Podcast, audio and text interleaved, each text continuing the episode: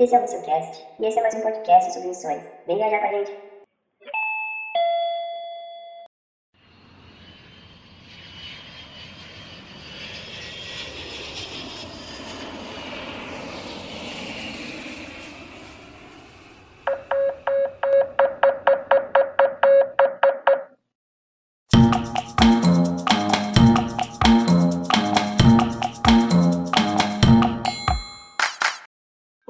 Pessoal! Estamos aqui novamente com o episódio 5 do Missioncast com um novo convidado, né? Logo mais eu vou apresentar ele para vocês. Na verdade, ele vai se apresentar. Se você não ouviu os outros quatro episódios, ouça, vale a pena, são todos episódios incríveis e tenho certeza que de alguma forma você vai aprender algo, você será abençoado.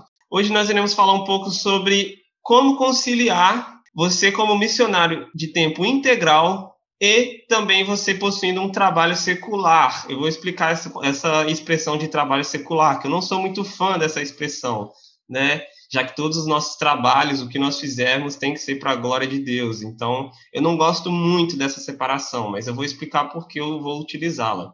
Hoje nós iremos falar com o Rafa, que ele é empresário e ele também é missionário de tempo integral pela Jocum. Ele logo mais vai se apresentar, mas eu vou explicar essa, esse termo dessa, desse trabalho secular antes da gente iniciar. Em 1 Coríntios 9, versículo 6, Paulo diz assim: ou será que Barnabé e eu somos os únicos que devemos ter um trabalho secular para nos sustentar? Essa é a versão King James atualizada. Então, a partir dessa compreensão que eles colocam ali entre trabalho secular e o ministério missionário, vamos dizer assim, a gente vai tentar fazer essa, fazer essa diferenciação para facilitar aqui no entendimento do Rafa enquanto missionário integral e também do Rafa como empresário, né? Então, Rafa, por favor, se apresenta quem você é, o que, você faz, fala um pouco sobre você para gente.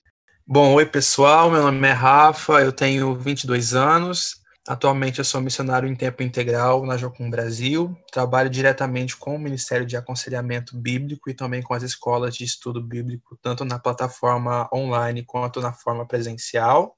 É, além disso, tenho alguns investimentos externos dessa forma secular, dessa maneira que o Bruno trouxe, bem entre aspas, porque eu também não sou um grande fã dessa expressão, mas eu acabo tendo duas empresas. Então, a gente vai falar sobre isso um pouco mais à frente. E eu também trabalho de forma registrada, comum, em uma agência de marketing de São Paulo. Eu sou analista de tudo. Basicamente, tem muita coisa acontecendo agora, mas graças a Deus tudo tem sido muito incrível por aqui. Eu olho para mim com 22 anos e às vezes eu penso que, meu Deus, se tudo isso aconteceu até aqui, quanto de coisa ainda vai acontecer em breve? Mas basicamente esse sou eu. Vamos bater um papo sobre isso e tentar entender melhor como tudo isso funciona. Então, Rafa, conta pra gente é, como que é você ser missionário de tempo integral e ao mesmo tempo trabalhar como empresário e também nessa empresa de marketing. Como que você concilia tudo isso e como que isso aconteceu? Porque não é algo tão comum hoje. É, na semana passada nós falamos sobre o missionário que ele, ele necessita de apoio de fora, vamos dizer assim, e hoje a gente está querendo trabalhar sobre esse missionário autossustentável. Como que você se tornou esse missionário que também tem outros trabalhos além dessa missão integral? Bom, começando bem do comecinho da história, é, acho que eu tinha uns quatro ou cinco anos, eu comecei a ter um problema de saúde muito grande, eu tinha muitas convulsões. Eu lembro que no ápice desse problema, minha mãe fez uma oração e disse que se eu sobrevivesse naquele dia, ela ia me entregar para a missão. E eu estou aqui vivo e é por isso que eu estou na missão de forma integral hoje. Eu cheguei para trabalhar na missão de forma integral em 2016, apesar de já ter passado pela Jocum a partir de 2015. Mas em 2016 foi quando eu vim de forma integral, 100%, todos os dias, trabalhando mesmo na missão. Em 2016, quando a minha igreja me enviou, a minha igreja me apoiou 100% durante o ano todo. Mas a partir de 2017, eu precisei começar a dar meus próprios passos, porque a igreja já não tinha mais capacidade de me apoiar em todas as demandas que eram necessárias por aqui. Então, eu comecei nesse momento a fazer uma coisa que a maioria dos missionários fazem, que é trabalhar numa rede de contatos e mantenedores que estejam, sim ou não, dentro da igreja, mas que possam auxiliar com ofertas, enfim, com outros itens que são necessários para a sobrevivência aqui. Foi isso que eu fiz em 2017, funcionou bastante. Eu morei fora do país. 2018 eu voltei para o Brasil. Em 2018 isso continuou nessa forma de, de rede, de contatos, de amigos e mantenedores assim. Porém, em 2019, apesar de ainda estar nesse modelo, eu já estava um pouco cansado dessa forma, porque para mim, para alguns funcionários, para alguns funcionários, para alguns missionários, funciona bastante mas para mim era uma coisa sempre muito exaustiva, que me custava muito e que era uma coisa que na maioria das vezes era muito difícil, as contas não fechavam, eu passava bastante dificuldade, não conseguia abençoar as pessoas ao meu redor por não ter recursos suficientes para mim, e isso era algo que me incomodava bastante. E em 2019, apesar de ainda continuar nesse modelo, né, de, de ter essa rede de contatos, foi quando eu cheguei no ápice de estar com uma dívida enorme na, aqui na, na Jocum e não poder conseguir mais trabalhar por estar com essa dívida já acumulada. E eu entendi como o momento de eu virar o jogo, de virar uma chave e tornar alguma coisa que até então era uma dificuldade em uma oportunidade de abençoar a mim e a outras pessoas ao meu redor foi quando eu, eu lembro de, de ter feito essa oração, eu lembro de ter falado para Deus que se Deus me entregasse algo novo, que eu fosse capaz de gerir, de administrar, não seria algo para acumular recursos ou riquezas para mim, mas seria algo para abençoar as pessoas ao meu redor, para que elas não passassem as dificuldades que eu estava passando naquele momento. Paralelamente a isso, a minha mãe em São Paulo estava passando por uma crise de ansiedade, de depressão muito grande. Minha mãe tem um histórico de, de, ter tido muitas vontades de ter criado, desenvolvido algum negócio, ter tido algum trabalho externo fora de casa, mas ela não teve essa oportunidade por toda a demanda que ela tinha como dona de casa e por toda a dinâmica familiar que a minha família segue. E ela estava numa crise muito difícil de depressão e ansiedade, e tudo isso estava acontecendo paralelamente. Então, quando Deus me entregou essa ideia da, da primeira empresa, que foi a, onde nós produzimos itens de forma limitada, no modelo de coleções. Quando Deus me entregou isso e eu conversei com a minha mãe, no início eu já consegui entender que não era só sobre minha, minhas finanças, mas era sobre transformar vidas além da minha. Eu lembro que no início, logo que a gente começou a trabalhar, e todo início de, de empresa é assim, a gente mais trabalha do que recebe, investe, e eu lembro de ficar preocupado com a minha mãe por conta disso. E a minha mãe, que não tinha ânimo de, de levantar da cama, de viver uma rotina normal. Eu lembro de receber uma mensagem dela no WhatsApp falando assim: Olha, obrigada, porque essa oportunidade de criar e desenvolver coisas é o que me faz levantar da cama todos os dias. E eu vi que ali estava começando algo diferente. Não era só sobre finanças, mas era sobre, não era sobre mim. E nós continuamos trabalhando e, e abrindo esse, esse negócio, expandindo. E no início desse ano, então, as coisas começaram a funcionar de forma a gerar recursos para mim na minha vida missionária. Mas apesar disso, eu precisava gerir toda uma questão empresarial sobre fluxo de caixa, pagamento dos funcionários, enfim. Então, nesse início, foi um pouco difícil conciliar a missão com os outros trabalhos externos. No meio de tudo isso, o entendimento é que o meu principal é a missão. Então, para conciliar tudo isso, eu precisei e ainda preciso ter isso em mente sim. Todas as coisas que acontecem além disso são secundárias. Então, atualmente eu trabalho com a prioridade e com encaixar nos tempos livres alheios à missão os meus outros trabalhos. Na agência de marketing, por exemplo, eu tenho horários é, fixados para trabalhar, que são geralmente horários que eu não estou em atividade aqui na base da Jocum. Geralmente é, quarta e quinta de manhã, segunda, terça, quarta, quinta e sexta à noite. Eu acabo trabalhando em horários que não são horários de atividade aqui na base para não comprometer o horário da prioridade, que no momento é a missão. Então, é possível conciliar sim, mas é necessário uma boa organização da de horário e uma boa disciplina para terminar, por exemplo, eu precisei começar a organizar o meu sono, o meu tempo de descanso, para dar conta de fazer tudo, até porque eu estou terminando o semestre da faculdade esse ano, esse semestre agora, termina daqui dois meses. É necessário uma grande disciplina, mas sim é possível conciliar todas as coisas juntas. É, realmente é muito trabalho. Inclusive, eu te conheci, é, você estava iniciando a sua marca de roupas, né? Daqui a pouco eu gostaria que você falasse um pouco mais sobre ela. Inclusive, você já era agente de viagem, certo? Acho que hoje você não é mais. E foi graças a você, né, que a gente conseguiu a nossa passagem para a Jordânia.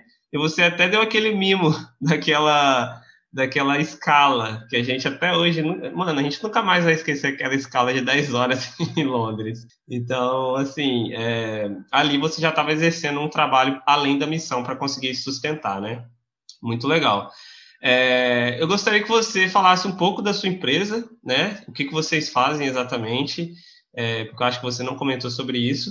E também é, eu gostaria de te perguntar se hoje vocês conseguem, se você consegue, se sustentar é, com o fruto do seu trabalho, tanto da sua empresa, da sua marca, quanto da, da sua empresa de marketing, da empresa de marketing que você trabalha. Então, fala para gente aí um pouco da sua empresa e, e fala como que tá, tem sido esse autossustento para você. Bom, bem lembrado essa viagem para Jordânia. Na verdade, sim, eu sou agente de viagem até hoje, então é mais uma das coisas que eu faço. Inclusive, antes de entrar nessa, nessa chamada agora, eu estava atendendo alguns clientes da Black Friday de ontem. Mas sim, sou agente de viagem ainda, é mais uma das coisas que eu acabo acumulando para fazer. Inclusive, muita gente que conversa comigo, que me conhece, é, às vezes me olha com o olhar de uma pessoa acumuladora ou ativista, ou fazendo muitas coisas, mas é o modo como eu funciono, é o modo como eu me sinto feliz, é a forma como eu consigo viver o meu dia tranquilo e pleno, sabendo que eu tenho atividades e que essas atividades são bem feitas e concluídas. Então, para mim, está tudo bem. Vamos lá então um pouco sobre as empresas, né? A primeira delas foi a French, que nasceu dia 1 de janeiro desse ano. A French é uma marca de roupas, né, baseada na valorização de pequenos produtores e na utilização do mínimo de recursos possível, à medida dos recursos sustentáveis ou reutilizáveis procura utilizar embalagens que serão reusáveis, as pessoas podem reaproveitar essas embalagens.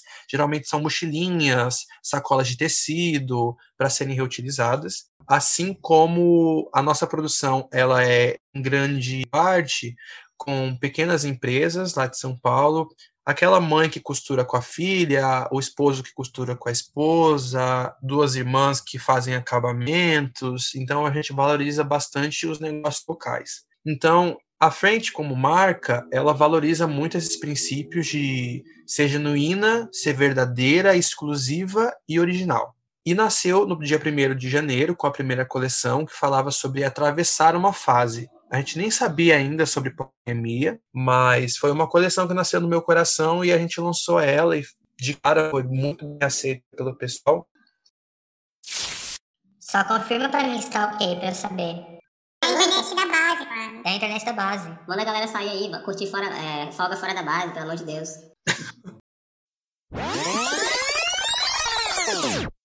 O que você tava falando mesmo? Do... Você falou da Traversiamo, aí depois, depois da pandemia, aí cortou.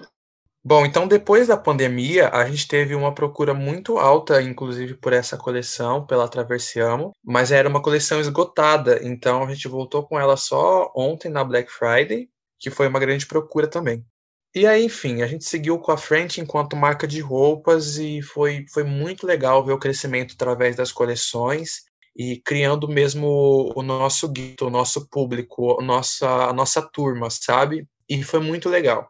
A partir da frente, é, algumas outras pequenas marcas de São Paulo começaram a observar o nosso padrão de produção, a qualidade das nossas produções e enfim. E começaram a entrar em contato. Essas empresas agora, até então, não tinham o seu estúdio próprio de produção, como a Frente tem, é, e começaram a entrar em contato para saber se era possível que nós produzíssemos as coleções dessas marcas no nosso próprio estúdio de produção.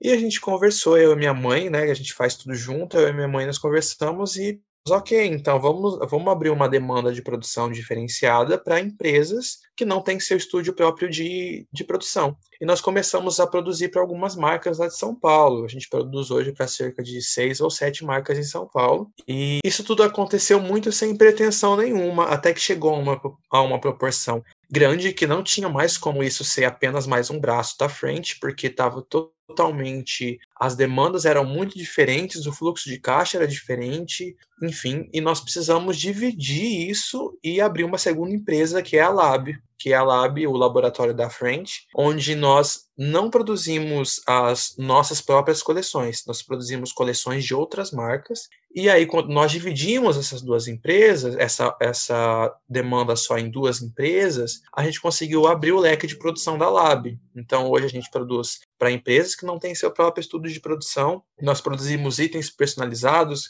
é, naninha de bebê, é, fraldinha, lembrancinha de chá de bebê, de casamento, chá revelação, convite para madrinha, itens de casamento, máscara personalizadas, uniformes, camisetas de evento. Então, aí nós conseguimos abrir o leque de produção da Lab. E essa foi a segunda, e até então nós funcionamos hoje com, com essas duas empresas. E dentro da Lab, hoje, nós vimos uma demanda muito grande de procura por produtos é, plus size, porque aí nós acompanhamos a produção não somente da, da frente, mas de outras empresas. E por incrível que pareça, nós vimos surgir uma demanda muito grande, uma procura muito grande de produtos plus size, inclusive de roupas íntimas femininas, masculinas, itens de praia. Então, é, nós estamos estruturando nesse momento uma terceira vertente que vai trabalhar especificamente com esse campo de atuação, que deve sair ali no início de fevereiro, que vai ser a, a terceira empresa do grupo, e a partir de então a gente vai conseguir abranger um pouco mais de espaço. Mas no momento nós trabalhamos com essas duas empresas, é com isso que nós trabalhamos de forma direta. E hoje isso tem sido suficiente para você se autossustentar? Porque você disse aí, você está com duas empresas, certo? Uma marca de roupa, uma marca, uma empresa de que ela fornece o material, fornece material não, ela, ela é responsável pela produção de outras empresas. Você também está como agente de viagem e também trabalha numa empresa de marketing. Então, isso tem sido suficiente para você se autossustentar hoje enquanto missionário em campo? Bruno, essa é uma pergunta muito interessante, porque o panorama é o seguinte: eu vou desenhar o panorama para você. Ali no início, quando eu, tudo isso começou, é, eu, eu abri no, nos meus olhos um foco bem, bem grande para minha mãe também. Então, eu sempre tive como objetivo também gerar um, um senso de pertencimento e uma liberdade de criação para minha mãe, ao mesmo tempo de gerar nela a oportunidade de ter sua própria renda e de se ver mais independente de forma financeira e de realizar os próprios sonhos e objetivos com o próprio dinheiro. Então, o, a receita dessas duas empresas nesse momento não vem toda para mim. Como que acontece hoje em dia? Hoje em dia eu administro as duas e vou administrar a terceira, mas eu de forma bem prática eu presenteei a minha mãe com uma dessas empresas. Então a receita de uma delas é totalmente da minha mãe. O que fica para mim é da frente, que foi a empresa principal que eu comecei no início do ano. A receita da frente ela acontece de forma é, periódica, porque nós trabalhamos com coleções exclusivas, então é, não é uma receita contínua todas as semanas. Então elas acontecem aí cinco a seis vezes no ano. Esse ano nós lançamos cinco coleções e vamos lançar uma mini coleção de ano novo agora no início de dezembro, inclusive daqui quatro dias. Então, as lojas, como toda empresa no primeiro ano, é mais investimento do que lucro. A gente investe muito ainda e sim, eu consigo ter um lucro a partir delas, mas não é suficiente para todas as minhas demandas, para pagar moradia, alimentação, é, despesas de item pessoal, práticos, que a gente sai com enquanto missionário, que você paga passagem, paga hospedagem também, alimentação, translado, enfim. Então, são muitos gastos. A partir disso, as lojas, nesse primeiro ano de investimento, ainda não me suprem, até porque grande parte da receita eu retorno para o fluxo de caixa para continuar subindo o patrimônio da empresa. O que me mantém hoje, de forma prática, é o meu trabalho na agência de marketing, na agência CL. A agência CL apareceu para mim como um presente, assim, no finalzinho da faculdade. Era uma oportunidade que eu não esperava e como aí sim é um trabalho com horário fixo, um trabalho é, remunerado mensalmente. Então, basicamente, a agência de marketing é o que me dá uma, entre aspas, segurança mensalmente, por suprir ali pelo menos o básico de hospedagem, alimentação, enfim.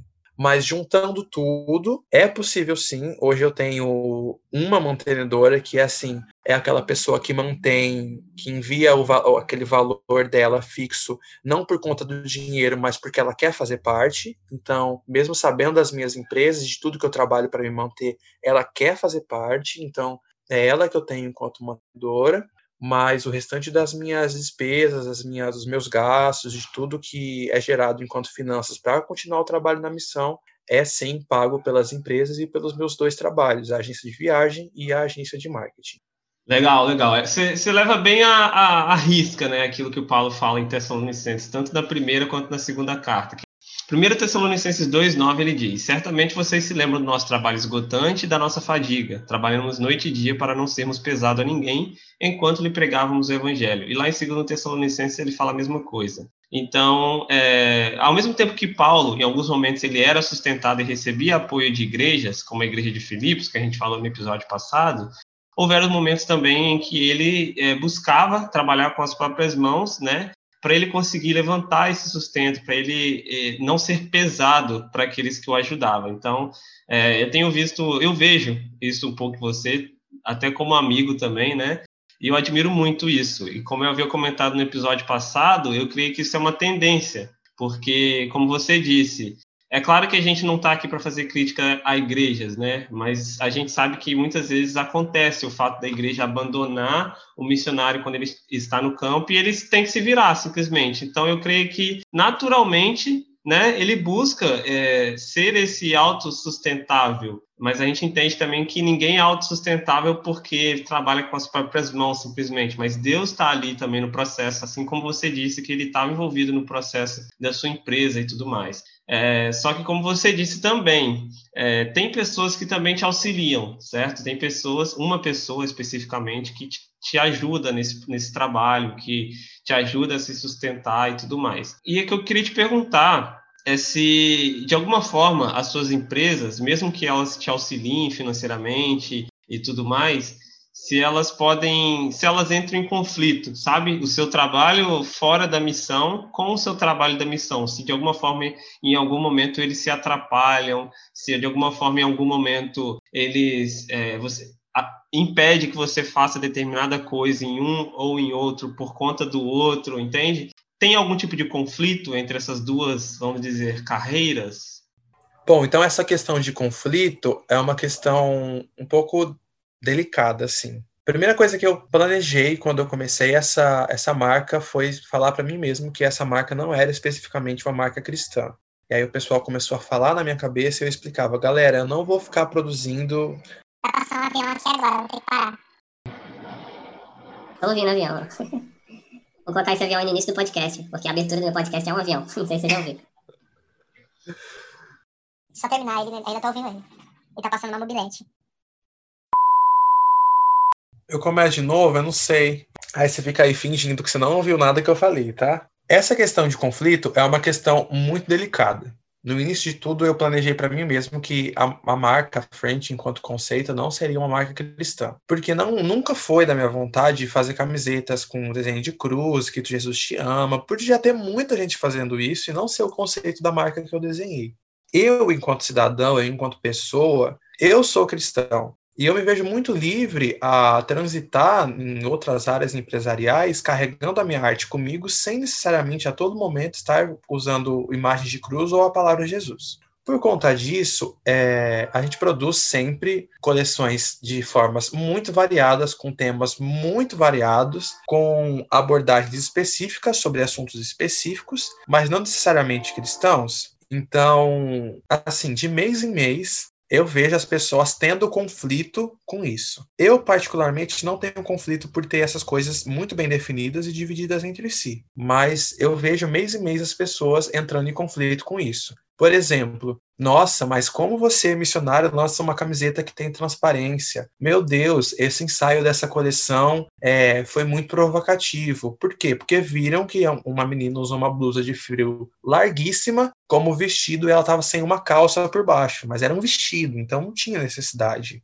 Então, assim, eu, de mês em mês, vejo as pessoas é, procurando problemas, criando problemas, para tentar colocar em conflito as duas coisas, como se as duas coisas não pudessem caminhar juntas. E quando eu digo as duas coisas, eu não estou nem dizendo só empresa e missão, eu estou dizendo arte e cristianismo como se as duas coisas não pudessem caminhar juntas, como se eu, como cristão, só pudesse produzir arte dentro da gama gospel, não pudesse produzir arte fora disso, ou como a minha arte só, como se a minha arte só pudesse expressar esse tipo de assunto, não pudesse expressar nada mais que seja relevante de forma social ou cultural atualmente. Então, gera algum conflito? Gera, mas não em mim. Freud vai dizer, por exemplo, que o conflito é do sujeito. O que, que isso quer dizer? O que, que Freud quer dizer com isso? Ele quer dizer que se tem algo em alguma situação que te incomoda, mas não incomoda a outra pessoa que está envolvida na situação, então o conflito é de quem? É seu. Então você precisa buscar recursos, entender o que está acontecendo e resolver o conflito que há em você. Então, Gera conflitos? Gera, mas em mim não. Eu vejo as pessoas em conflito em relação a alguns temas, inclusive sobre as cores, sobre as mensagens. Então eu vejo o conflito acontecendo, mas eu não participo dele, não procuro me defender sobre isso e muito menos me justificar, porque a arte não precisa ser defendida e o justo não precisa ser justificado mais uma vez. Então, gera conflito? Gera sim, mas não comigo. Em questão de horários, prioridades, se isso gera conflito na forma de fazer e trabalhar, creio que não. Creio que aí é uma questão muito mais simples do que parece, é uma questão muito mais de organização do que de uma questão conflituosa. Então, resumindo tudo isso, gera conflitos? Gera, mas para quem procura conflito.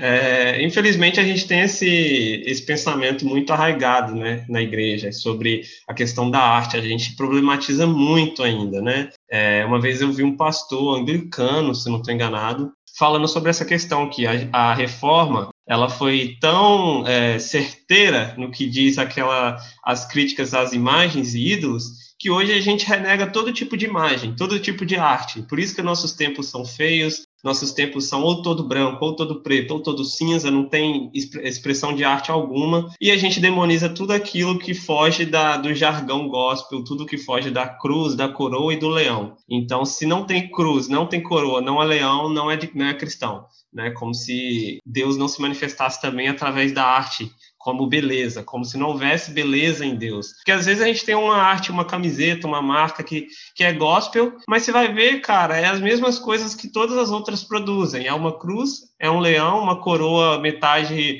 de espinho, metade. Então, assim, a gente tem que começar a entender mais sobre essa questão de arte, e Hookmarker ele fala muito sobre isso, né? Então, leiam Hookmarker. Então, é algo que a gente tem que fazer as pazes. A igreja ela precisa fazer as pazes com a arte certo? Para a gente não achar que cristão é só aquilo que se encaixa no jargão gospel e nas imagens gospels, né? Então, isso é importante falar. Mas muito legal, bom saber que, pelo menos para você, isso não gera conflito, né? Até para não atrapalhar nas duas carreiras, né? Vamos dizer assim. Ainda sobre a questão da arte, é, em uma das coleções que a gente desenhou, ela chamava Legacy, que falava sobre três legados de Jesus. Então, foi uma coleção que eu fiz focada em Jesus sem desenhar uma coleção gospel, e acreditem, isso é possível. E nessa coleção a gente trazia algumas peças com um conceito implícito sobre o cristianismo, mas não perceptível a, a olho nu, como se pessoas que não estivessem acostumadas com o evangelho não fossem entender esse conceito. E essa coleção foi a coleção que eu mais vendi para público fora da igreja, é, para galera LGBT, para ateu, para budista, porque as pessoas conseguiram enxergar nessas peças e as peças elas vão com card, com significado, elas conseguiram enxergar a essência de Jesus através dessas peças. Surpreendentemente, essa coleção que alcançou mais gente fora da igreja foi a coleção que eu mais recebi críticas dentro da igreja por conta de usar cores muito coloridas e por ter um ensaio muito verão. Então, foi uma coleção que eu recebi muita crítica dentro da igreja, por mais que tenha sido a coleção que eu mais alcancei fora da igreja. Então, nesses momentos, era quando eu olhava para Jesus e eu entendia que a arte ela realmente não precisa ser explicada. Nós precisamos fazer, fazer as pazes, sim, com esses dois conceitos, mas a partir do momento que eu entendo que a arte ela chega como uma ferramenta de expressar coisas que outras ferramentas não conseguem expressar e ver isso como um presente de Deus, eu não preciso explicar. Da mesma maneira como eu não preciso explicar porque eu estou pregando no domingo, eu não preciso explicar porque eu medito todos os dias de manhã, eu não preciso explicar por que eu faço evangelismo na rua, porque é muito claro, não é? O objetivo é muito claro. E deveria ser assim com a arte. Eu não precisaria ter que explicar o porquê eu produzo arte, porque o objetivo também é claro.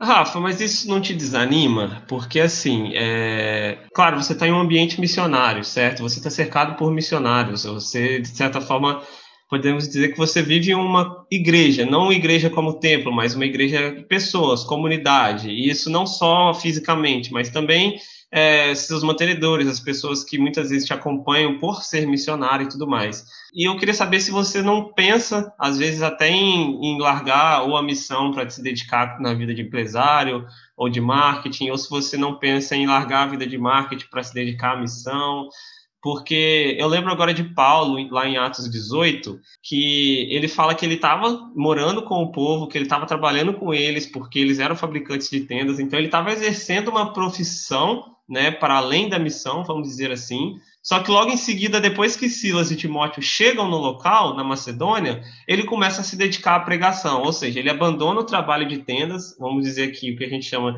o trabalho secular, com N aspas aqui, mas ele abandona esse trabalho para se dedicar à pregação. Então, você, por conta dessas, às vezes até esses conflitos que as pessoas têm, esses ataques que você ouve, é, ou às vezes até mesmo por estar, de, de alguma forma, é, indo para frente, por estar trazendo resultados, ou na missão, ou na vida de empresário, você não pensa em abandonar um para seguir apenas no outro, para se dedicar mais, para ter mais resultados, para, enfim, ampliar aquilo que já está sendo produzido.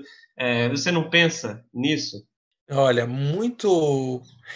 De forma muito contraditória, é, o ambiente de igreja não estrutura mais o ambiente de igreja, como você disse, por estar em uma base ou por estar envolvido com uma missão nacional, uma organização nacional é, que deveria trazer esse apoio para esse tipo de levantamento de recurso, coincidentemente, é, eu fui bastante criticado no início de tudo isso, porque muitas pessoas estão acostumadas com essa realidade de mantenedores é, por, somente por relacionamentos, olharam para essa forma de, de levantamento de recurso como uma forma de independência de relacionamentos. E nunca foi isso que quis dizer. Então, eu fui bastante criticado no início por alguns olhares de algumas pessoas, algumas lideranças, inclusive, olhando e dizendo que a provisão tem que vir de Deus, não de um trabalho que você execute. Quando, na verdade, a verdade nua e crua é que o trabalho, algumas vezes, é a provisão do Senhor para que você possa ter uma forma de levantar recurso. Então, o recurso, qualquer tipo de recurso, ele vem de Deus. Seja ele passando pelas mãos de outras pessoas e chegando até você, ou seja ele através de uma porta aberta para um trabalho para que o recurso chegue até você todos os recursos eles vêm de um lugar só, de Deus. A forma como eles chegam até mim até você é das mais variadas possíveis, dentro das circunstâncias mais variadas possíveis, a partir de situações totalmente diferentes. Então, não se tornou mais fácil para mim por estar dentro de, de uma organização cristã em momento algum. Agora, se eu penso em desistir ou abrir mão de uma para viver a outra, ou se eu me sinto desanimado, depende. Na questão de estar de ficar decepcionado, desanimado? Alguns momentos sim, por não ver o apoio que eu, eu mesmo daria para pessoas que estão começando algum tipo de trabalho como esse. Então, por, pela falta de apoio, reconhecimento, incentivo, às vezes dá uma boa desanimada sim. Às vezes é como se você, na sua forma de levantamento de sustento individual, você estivesse competindo com pessoas que estão levantando sustento é, de forma relacional como se uma fosse certa e outra fosse errada. E isso nunca foi verdade. Então, dá uma desanimada sim pela falta de incentivo, apoio, reconhecimento, flexibilidade. Então, às vezes, de vez em quando, dá uma desanimada sim. Mas quando eu tiro os meus olhos dessas circunstâncias e volto os meus olhos para Jesus, o que Jesus me fala é totalmente diferente. E a partir disso, é uma ótica de que as circunstâncias, a todo, a todo momento, elas mentem. Mas Jesus, ele diz a verdade. Então, se eu penso em abrir mão de alguma dessas, dessas coisas para seguir uma, uma coisa especificamente, nesse momento a minha resposta é não. Por quê? Primeiro que, para mim, de forma individual, eu não consigo ver a minha vida como não missionário agora. E aí, para isso, a gente precisa abrir a ótica de que, para ser missionário, eu não preciso estar dentro dessa organização, eu não preciso abrir mão de ter uma família, eu não preciso viver sempre de ofertas por terceiros, mas eu posso estar envolvido no mundo dos negócios, eu posso morar no lugar que eu escolher, eu posso ter a minha família, eu posso estar envolvido no mundo comum e executar a minha missão dentro do meu campo de atuação, dirigido por Deus. Então, eu não me vejo como não sendo missionário nunca. Pode acontecer é eu mudar o meu campo de atuação e viver a missão de uma forma diferente do que eu tenho vivido até aqui. Agora, abrir mão de alguma das empresas ou de alguns trabalhos não é meu plano agora, mas pode ser o plano de Deus em algum momento. A questão é que a minha crença básica, fundamental e imutável é que o sustento ele vai vir, seja por parte de trabalho, seja por parte de uma empresa, seja por parte de ofertas. O que Deus vai ordenar a partir disso é uma questão que eu não me preocupo agora, mas no momento não. Eu não penso em abrir mão de nenhuma das nenhuma das coisas que eu faço agora, justamente pelo que nós já conversamos anteriormente. Não me gera conflito. Para mim é totalmente tranquilo. Então, continuo recebendo críticas, problematizações, conflitos por parte de terceiros, na mesma medida que eu recebo elogios, apoio, incentivos de um grupo muito menor, mas eu sigo. No momento, eu não tenho ambição nenhuma de desistir de uma coisa para seguir apenas uma. Legal, muito bom. É interessante você falar a questão aí da, do que as pessoas falam quando vê que você está trabalhando, né? Porque é um é estranho a forma que as pessoas lidam com isso, porque de um lado muitas pessoas criticam quando missionários dependem de sustento é, de fora, vamos dizer assim, dependem de mantenedores. Por outro lado, quando os missionários tentam arrumar um emprego para tentar se sustentar na missão, eles também são criticados. Ou seja, de todas as formas possíveis, você será criticado por alguém. Né? Então, alguns dizem que muitas vezes você estar trabalhando e não buscar esse apoio, não se sustentar, não ter esse sustento vindo de relacionamentos e mantenedores, muitos dizem que é falta de fé, e aposto que você já ouviu isso, né? Falta de fé de que Deus vai te sustentar, como se ele não pudesse fazer isso através do seu próprio trabalho, como se o seu próprio trabalho não dependesse de Deus também, né? É muito engraçado a forma que lidam com isso. E ao mesmo tempo acontece isso que eu falei: se você depende de mantenedores, é, você está errado também, entende? Então, assim, é, é interessante, né? De todas as formas, você será criticado e de todas as formas alguém vai querer menosprezar aquilo que você faz, vai querer diminuir o seu trabalho. Então, eu sempre falo que, cara, o trabalho missionário é um trabalho que, tipo assim, é, é muito bom, sabe? É um privilégio para nós sendo missionário. Só que é um trabalho que as pessoas sempre, de alguma forma, vão querer, é, vão exigir algo de você que você não pode dar, ou vão esperar algo de você que você não pode fazer, ou, ou vão criticar aquilo que você faz. Então, é um trabalho que não tem reconhecimento e a gente não precisa disso, é claro, né? E é um trabalho que é menosprezado, até de certa forma, né? Então, por isso que vem essas críticas de todos os pontos de vista, de todos os lados possíveis. Mas é interessante você falar sobre a questão de mudar o seu campo de atuação, porque assim, eu imagino, pelo menos eu, eu vou partir da minha perspectiva, né, que a sua área de atuação como missionário hoje já é uma área que, para muitos, é desconhecida, que é o missionário que atua no, no campo de aconselhamento certo? É, que não é que normalmente quando a gente fala de missionário, muitas vezes as pessoas imaginam aquela pessoa que ela vai para o local, ela começa a falar de Jesus ali através da pregação, através do evangelismo, e para elas isso é um missionário, ou através do teatro, ou através, enfim, dessas formas mais comuns de, de missão, vamos dizer assim. Só que você você faz esse trabalho através do aconselhamento, certo? E o que, que é esse missionário de, eh, da área de aconselhamento? O que, que é o missionário conselheiro que você comentou que é o seu trabalho hoje na missão? Explica um pouquinho para a gente o que, que é isso. Pare de cantar, eu estou gravando! Ah, meu Deus. Você acha que eu vou cortar isso? Eu vou colocar isso aí lá como momentos engraçados da, da gravação. Tá, vou responder. Bom, o missionário que trabalha com aconselhamento, ele vem com uma resposta para dentro das igrejas locais, onde o pastor, muitas vezes, ele não tem um, um amparo ou um preparo que os, os membros precisam, além do amparo espiritual. Por muito tempo, na, na antiguidade, a igreja foi responsável pelo cuidado emocional e social dos membros, além do cuidado espiritual. Isso começou a ser perdido em, algum, em algum, alguns anos depois por conta da venda de indulgências e outras práticas relacionadas a finanças que tornaram a imagem da igreja um pouco distorcida quanto ao cuidado. Hoje em dia, nós temos muitos, muitos pastores preparadíssimos para executar a tarefa de cuidar de forma espiritual e prestar um amparo emocional e psicológico também. Ao mesmo tempo que nós não temos, isso não é culpa deles, não é culpa dos pastores. Ninguém nasceu para dar conta de todas as demandas do ser humano. Então, o missionário que ele é formado ou ele tem uma graduação em aconselhamento, ele chega com uma resposta para a igreja local onde ele possibilita, juntamente com o corpo de obreiros da igreja e o pastor e os líderes, possibilita que a igreja consiga trabalhar com os membros a sua área emocional e psicológica, juntamente com um cuidado espiritual. Como isso, Rafael? Através de modelos baseados na Bíblia, modelos de aconselhamento, que possibilitam é, focar nas características de trauma, de abusos emocionais, físicos, espirituais, verbais, fazer a prevenção ao abuso infantil, à violência doméstica, a trabalhar com traumas que já tenham acontecido e prevenir o acontecimento de novos traumas. Então, o missionário do aconselhamento ele vem basicamente para trazer ferramentas, para ser uma ferramenta, para servir de suporte para as igrejas locais, além do cuidado espiritual, como um auxílio emocional e psicológico totalmente fundamentado na Bíblia trazendo de volta a origem da igreja, que é cuidar dos, do, dos membros de forma espiritual, social, cultural, emocional e psicológico. Legal. É, eu lembro quando a gente estava na base, a gente dividiu a mesma base, né? É, rolam várias escolas ao mesmo tempo na base, a escola de aconselhamento, escola de estudos bíblicos, as escolas iniciais como a ETED e tudo mais.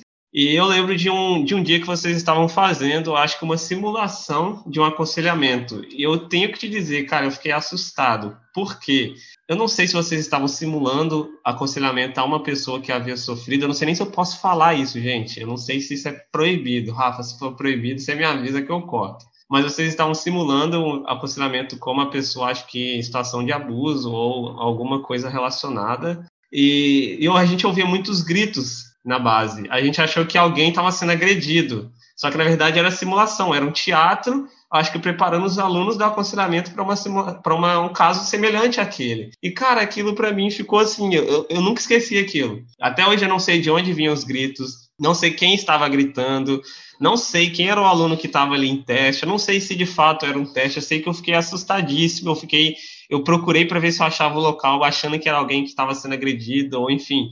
E é muito louco. É, eu não imagino o que, que vocês enfrentam como missionários de aconselhamento, porque, assim, é, uma coisa é você estar em um, é, nesse evangelismo que, nós, que eu falei que as pessoas consideram como mais comuns, e você ter algum conflito ali de, de pessoas que, enfim, que confrontam, que, que se opõem ou, tudo, ou, ou coisa do tipo. Outra coisa é você ser um missionário de aconselhamento e que vai lidar com os traumas das pessoas, que vai lidar com as suas com as emoções mais profundas, sabe? Então, deve ser muito louco isso, cara. Bom, é exatamente algumas vezes é dessa maneira, não vou te pedir para cortar porque eu vou explicar o porquê isso acontece, mas a gente passa por muitas e muitas e muitas situações assim. E é por isso que é, o missionário que trabalha com aconselhamento, ele chega como amparo para essas, essas situações onde muitas vezes os membros da igreja não vão saber lidar.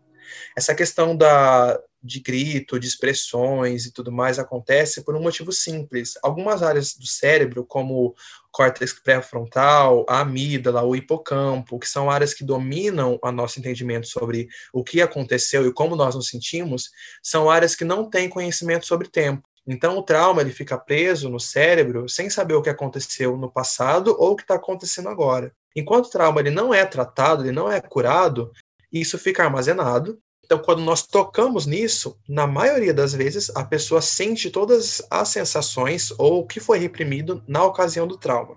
Então, isso acontece sim, é muito frequente, e é por isso que nós procuramos treinar missionários totalmente preparados para essas situações, para que a cura não seja mais traumática que o trauma em si. Mas acontece sim, não é com pouca frequência, é com muita frequência, mas é, nós procuramos estar sempre fundamentados em Jesus e no Espírito Santo para que a cura aconteça através dele.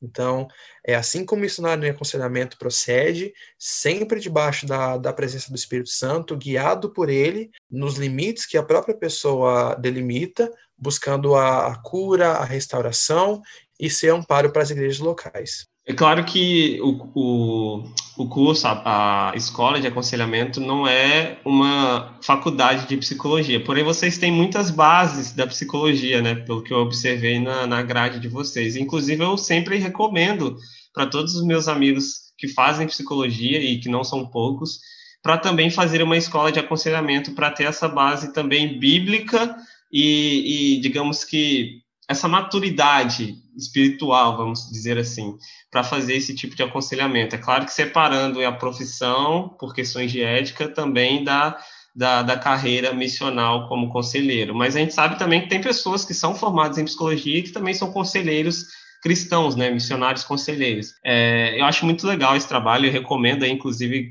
para quem estiver ouvindo e tem interesse nessa área de aconselhamento, é uma escola. Eu não fiz, eu admito que eu tenho vontade de fazer, no momento impossibilitado pelos planos que Deus colocou na minha frente, mas quem sabe no futuro, porque me encheu os olhos.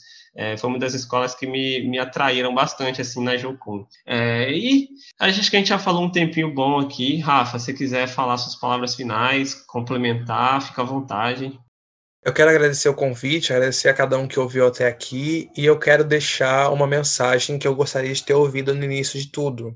É, você que tem um sonho, um projeto, algo que é totalmente teu, que você sabe que Deus te deu para desenvolver ou criar, vive os teus sonhos. Mano, tô tocando uma música aqui, eu não acredito.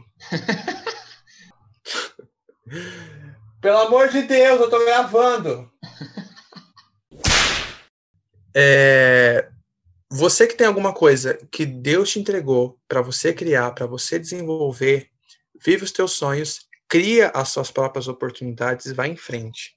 Porque se tem algo dentro de você é que para você para que você execute. Eu não vou fazer da mesma maneira que você, você não vai fazer da mesma maneira que eu e o mundo precisa da maneira que nós fazemos. Então, vai atrás, corre atrás, vive o teu sonho, cria as suas oportunidades, organiza o teu tempo que vai dar certo. Muito bom, muito bom. Inclusive, siga o exemplo do Rafa. Se você tem é, o desejo ou se sente chamado para ser missionário, mas também ao mesmo tempo é, quer atuar em outra área, seja na área de empresariado, como dele, de negócios, ou é, enfim, de marketing, ou qualquer outra área que você tem interesse, cara, fala com Deus e vê se Deus não tem esse duplo, essa dupla vocação, vamos dizer assim, para sua vida. E, Rafa, queria te agradecer pela sua presença. É, imagino o esforço que você está fazendo para estar tá aqui com a gente, né? Enfim, agradeço você por ter participado, por ter aceitado o convite. Espero que esse papo aqui abençoe a pessoa que ouvir, as pessoas que ouvirem, né? Gostei muito de ter essa conversa. É, e eu espero que não seja a última. Espero que possamos aí futuramente gravar outros podcasts, talvez até mesmo focado na questão do aconselhamento, porque é algo que me interessa muito e eu creio que nós precisamos muito, é algo muito necessário nesse mundo louco que a gente está vivendo hoje, né? Então, muito obrigado por ter aceitado, muito obrigado pela conversa, muito obrigado vocês que estão ouvindo, que ouviram até aqui, novamente, parabenizo vocês, é, porque eu sei que muitos têm dificuldade de passar ali dos 20 minutos de podcast, então Obrigado, espero que tenha te abençoado. Caso você queira entrar em contato com a gente, Rafa, fala suas redes aí, fala a rede da sua loja também, da sua marca de roupa, do seu laboratório. Fala pra gente aí. Bom, lá no Instagram, arroba Rafael Francisquini é o meu perfil pessoal perfil da frente é arroba usefrente e o da Lab é arroba labfrente. Todos eles têm ali na minha bio. E no Twitter, arroba Rafa, mas eu aconselho que vocês sigam o Bruno mesmo, que o conteúdo é mais interessante do que o meu no Twitter. Podemos ter discordâncias, mas tudo bem. É, é, isso aí, essas são as redes do Rafa, sigam as redes dele, gente, a loja dele, as peças. Quando você entra no, na, no feed, você fala, meu Deus, velho, que feed lindo e as roupas são lindas. Então, assim, vale a pena você dar uma olhada lá, segue ele, segue o perfil pessoal do Rafa também, porque ele faz uns stories legais, engraçados. e é isso aí. É, o meu vocês já sabem, arroba Bruno Airão em todas as plataformas. Inclusive, lancei um livrinho, provavelmente esse podcast vai sair duas semanas depois do lançamento. Então, comprem o livro, falo um pouco sobre unidade da igreja. Vou estar finalizando provavelmente também um grupo sobre estudo de missões. Se eu estiver aí disposto a abrir outro, vocês ficarão sabendo. E é isso, muito obrigado pela presença, muito obrigado pela confiança. Tamo junto, que Deus abençoe todos vocês. Rafa, que Deus te abençoe também no seu, no seu job, seja como missionário, seja aí na área do empresariado, do marketing. E é isso aí, gente. Tamo junto, que Deus nos abençoe. Valeu. Thank you.